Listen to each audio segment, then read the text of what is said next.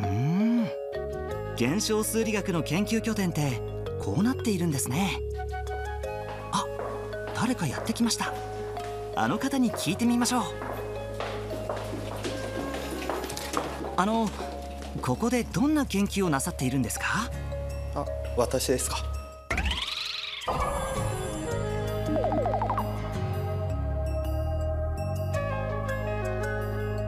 私はですね数学とコンピューターをフルに活用して例えば日本海の海底地形のような見えないものの姿を調べるということをしています。こちらの先生は中村和幸さん。なんと日本海に行くことなく海底の地形を詳しく調べてしまったそうです。果たしてどうやったのでしょうか？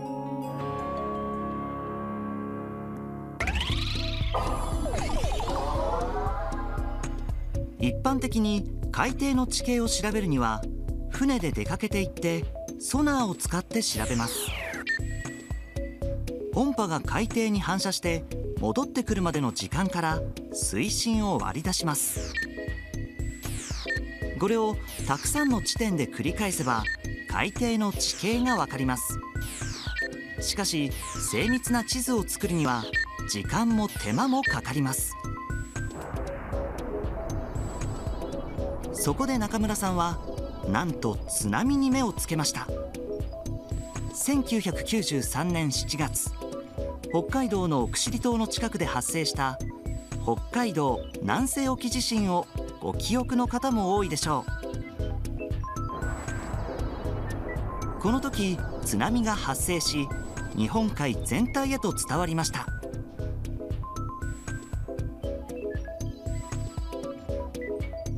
津波のデータは沿岸に置かれた潮位計によって記録されます。日本をはじめ近隣諸国にある潮位計のうち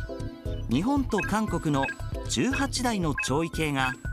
北海道南西沖地震の津波を捉えていました。このデータに中村さんは注目しました。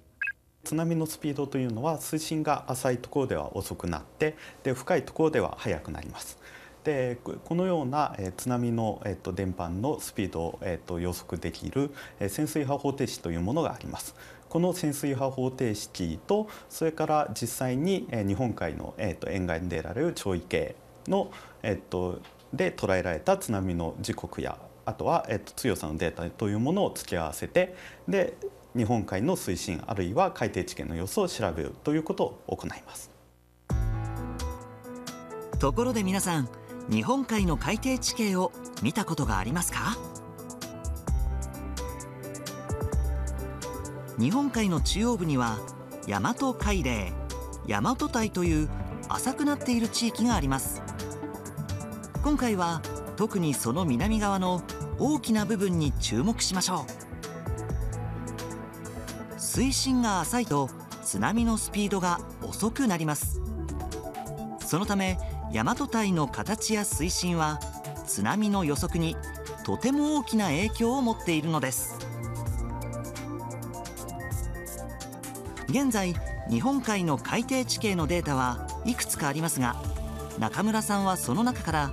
データのまとめ方が異なる4種類に目をつけました。A と D の海底地形のデータから潜水波方程式を使って津波をシミュレーションしたものがこちらです。一見したところ大きな違いはありません。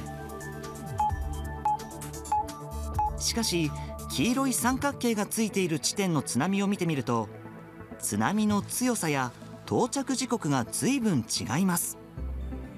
津波に大きな影響を与える大和堆の水深が違っているために津波の予測に大きな違いが出てしまったのですまず潜水波方程式に海底地形のデータを与えてシミュレーションすると実際のその潮位圏のデータと比較した時にかなり違うような結果が出てきてしまっています。でこれはその与えたデータというのが不正確だったかなんですね。そこで、えっと、考える順番を逆にして実際に観測される潮位計のデータを使ってでそれに合うように海底地形というのを、えっと、推定してやる。つまりその津波の情報から、えー、その地形の正確正確な地形を、えー、と逆算していこうというふうにしたわけです。中村さんが行った方法を簡単に紹介しましょう。まず4種類の日本海の海底地形のデータから大和堆の地域を切り出します。そして4種類のデータの平均値を取って仮想的な大和堆を作ります。そして潜水波方程式によって津波のシミュレーションを行います。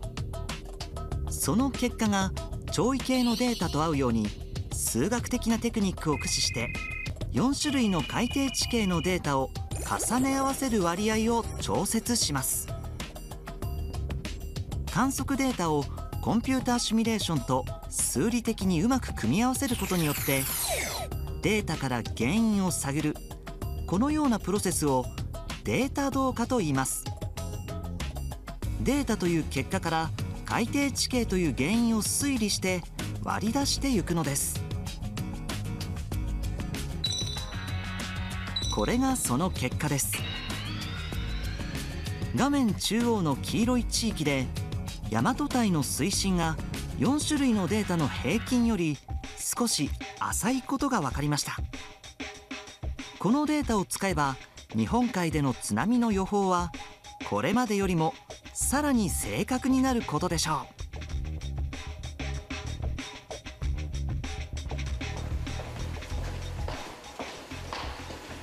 う。中村さんが別の部屋に入っていきます。で津波や海底地形のシミュレーションデータ解析をするには非常にたくさんの数値計算をしなければいけませんそのような原子数学の研究ではコンピューターがどうしても必要不可欠になりますで、このようなコンピューターに面倒くさい計算をさせることによって私たち人間が本来、えーと、頭を使わなければいけなかったようなどのように計算するかどのように問題に迫るかということに、えーと、集中できるようになりました。これからはそのような、発想とかあとは推理といったところが大切な時代になると思います。中村さんはデータ同化の手法を生物学や経済学にも応用しようとしていますコンピューターの力を借りて結果から原因を推測する中村さんは数学を使った名探偵なのかもしれません。